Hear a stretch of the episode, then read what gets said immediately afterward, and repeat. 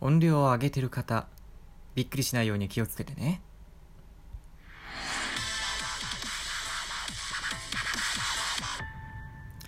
はい。というわけで始まりました白黒ハンガーのちょっと隙間に放送局と、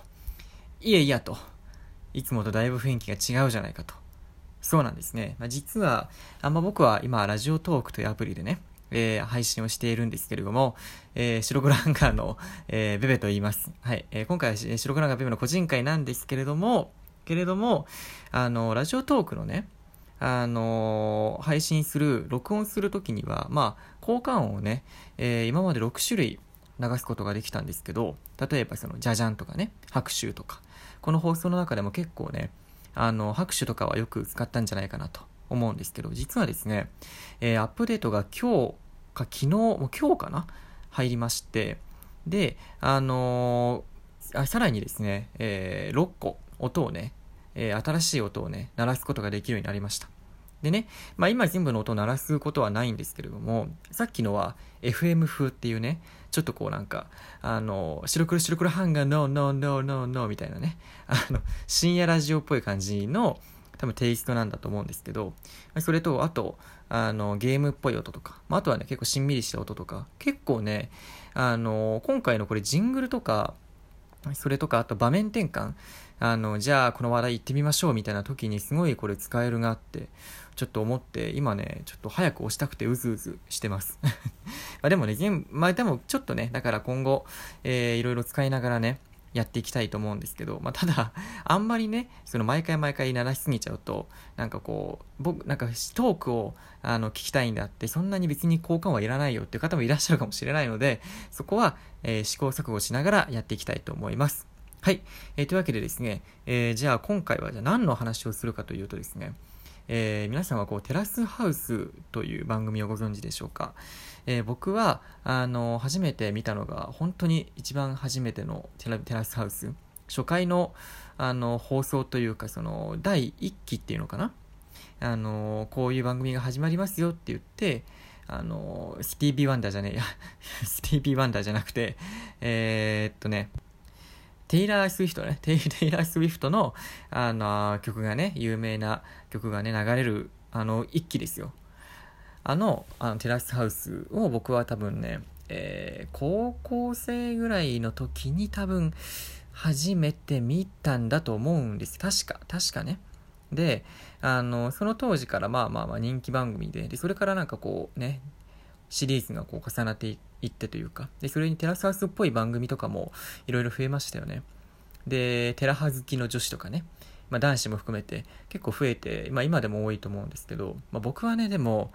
テラスハウスをその1期っていうのを最初のあれ以外見てないんですよ。うん、で、今、あの、テラスハウスもすごい結構シリーズ重ねてて、で、あの、ネットフリックスで、あの、限定っていうかな、ネットフリックスオリジナルシリーズとして、テラスハウスの、あの、最新バージョンっていうのかな、2019から2020っていうのが今、まさにね、あの、更新されていたところだったんですね。まあ、残念ながら、あの、コロナウイルスの影響で、まあ、撮影が中断されてしまっているので、あの、今、最新話で止まってる、40話か30話ぐらいで止まってるらしいんですけど、まあ、ただね、僕はその中でもテラハにあんまりハマらなかった系男子だったんで、あの、今までその、その最初のテラハ以外は全然見てこなかったんですよ。うん。誰が出てるとか、まあ、なんで、その辺の、チラチラ CM とかで見る、あとテイラー・スウィフトのあの、あれを聞くぐらい あれを CM とかで聞くのは聞いてたんですけど、ただ自分から見るってことを全然してこなくて、ただなんかやっぱこう、え、いろんなその周りの話を聞いてると結構テラハ見てる人って多いし、あの、テラハをね、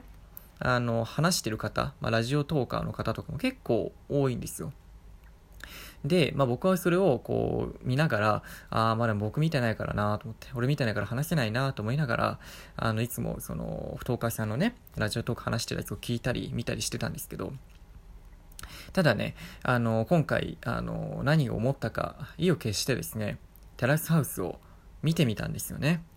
あの、ネットフリックスの今やってるやつ、2019から2020の、まあ、2019の最初のところですよね。だから、そのシリーズの、最新シリーズの一番初めって言えばいいのかな。それをね、今ね、やっとこさ見始めたんですよ。で、なんで今まで僕見なかったかっていうと、あの、よくさ、そのなんかこう、例えば芸能人の熱愛とか、あの、あると思うんですけど、僕そういうのにそんなに敏感じゃないというか、あの、まあ、不倫とかもそうだけど、そこまでこう、そういうのに分けないタイプなんですよね。うん。見てて、まあ確かにギャップとか、あ、この人が、え、この人、例えばさ、山ちゃんがさ、まあ、テラハに出てる山ちゃんが、南キャンの山ちゃんが、蒼井優さんと結婚したっていうのは、すごい、あの、いい意味でこうギャップがあってというかね、すごいいい、あの、お二人だなっていうか、なんていうのかな、いい意味ですよ。すごく、あの、びっくりしたっていう、そういうところは衝撃があったりしたんですけど、ただその、普段の一般的な、そのなんかこう、なんとカップルがとか、そういうのにあんまり衝撃を受けない人なんですよね。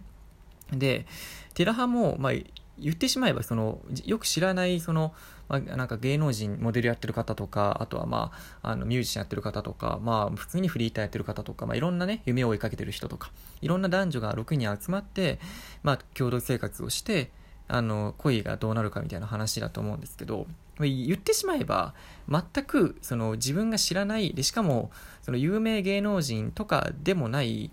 よくわからん人たちが6人集まって、なんかかっこいいオシャンティーな暮らしをしてる様子をただただ眺めるっていう番組なイメージだったんで、なんかそれを見て何が面白いのかなっていうふうに、ちょっと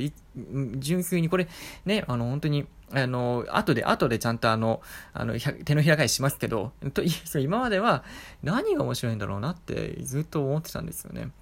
例えば高校のさ、あの、まあ、中学校でもいいけどさ、あのさ、あの、同じさ、例えばその部活とかのさ、何々ちゃんとさ、あいつ付き合ってるらしいよっ、つったらさ、その二人、その何々ちゃんと、その自分の友達が付き合ってるってなったら、どっちも自分は関わりがあるから、顔とかも知ってるし、関わりがあるから、え、マジで？って盛り上がるじゃないですか。でも、逆になんかさ、あいつ A 君さ、なんか隣町のさ、なんかバイト先で知り合ったさ、なんちゃらってやつとさ、なんか付き合ったらしいよって言われても、その A 君は知ってるけど、隣町の B 君、B、B 君じゃねえな、君君になっちゃうから、えー、B さんのことは知らないわけですよね。だからそういう時ってなんか、えー、みたいな。あ何、どう何、年上なの、年下なの？みたいな。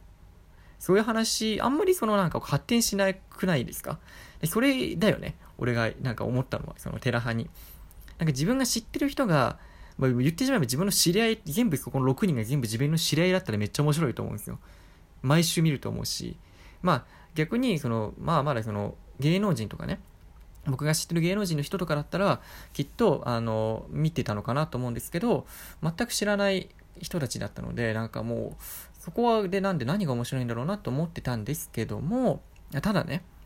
まああの今回ネットフリックスのシリーズを見てあこれもしかしてこれあの恋愛もそうなんだけどそれ以上に副音声を楽しむもんなのかなってことにやっとこう気づいたんですよね。うん、で、あの、周りのこう見てる人とかにも聞いたら結構やっぱみんな基本副音声をオンにして、まあ、見ているらしくて、で、副音声っていうのは、その、あのてなんていうの、テラハメンバーっていうのかな、南キャの山ちゃんとか、まあ、あの、今はあれか徳井さんとかね、チュートリアルの徳井さんとか、えー、ババゾノさんかな、アジアのババゾノさんだと思うんだけど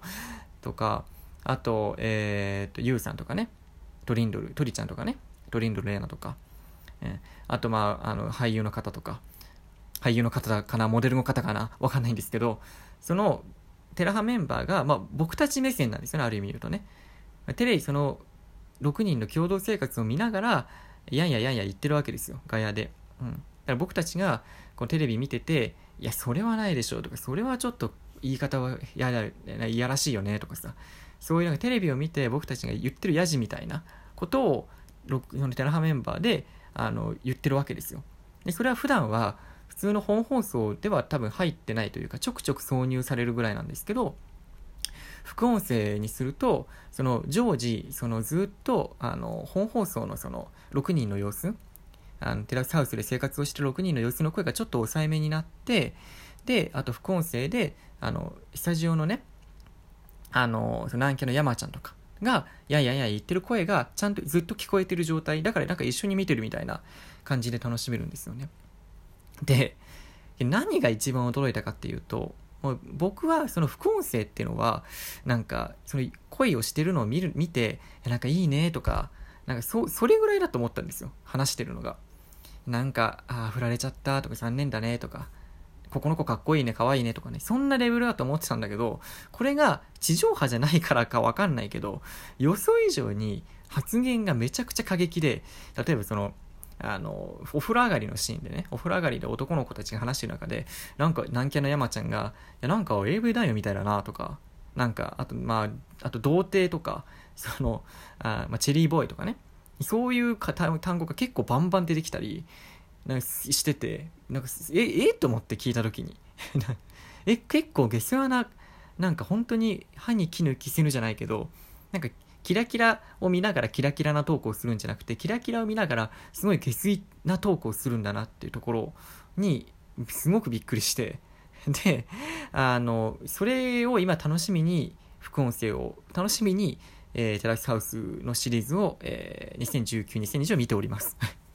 はい。というところですね。